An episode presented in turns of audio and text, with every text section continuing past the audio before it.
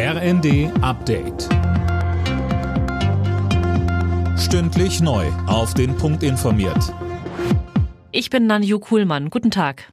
Nach der Geiselnahme in einem Einkaufszentrum in Dresden ist der mutmaßliche Täter gestorben. Er war bei dem Zugriff der Polizei schwer verletzt worden. Der 40-Jährige soll am Morgen zunächst seine Mutter im Stadtteil Prolis getötet haben. Anschließend wollte er offenbar in eine Radiostation in der Stadt eindringen. Polizeisprecher Thomas Geithner.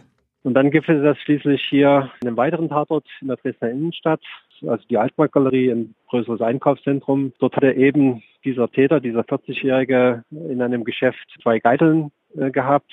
Zum einen äh, die Mitarbeiterin eines Geschäftes und ein Kind. In welcher Beziehung die jetzt standen zu dem Täter, das prüfen wir jetzt noch. Die Frau und das Kind konnten unverletzt gerettet werden. Die aktuelle Erkältungswelle sorgt auch in den Kitas in Deutschland für eine dramatische Lage. Wie ein Vorstandsmitglied der Gewerkschaft Erziehung und Wissenschaft der Welt am Sonntag sagte, gibt es Häuser mit einem Krankenstand von über 50 Prozent. Nach den jüngsten Aktionen von Klimaklebern verbietet München ab heute vier Wochen lang alle Klimaproteste auf Straßen und Autobahnen, zumindest wenn sie nicht richtig angemeldet werden. Alena Tribold. Dabei geht es eben vor allem um die Demos, bei denen sich Teilnehmende auf der Straße festkleben. Auch der Aufruf dazu ist damit strafbar, heißt es von der Stadt.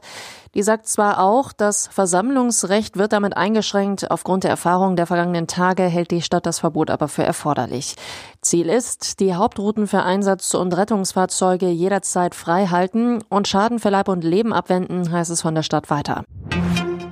Bayern-Torhüter Manuel Neuer fällt für die restliche Saison aus. Er hat sich bei einer Skitour im Urlaub den Unterschenkel gebrochen. Das teilte Neuer in den sozialen Medien mit. Alle Nachrichten auf rnd.de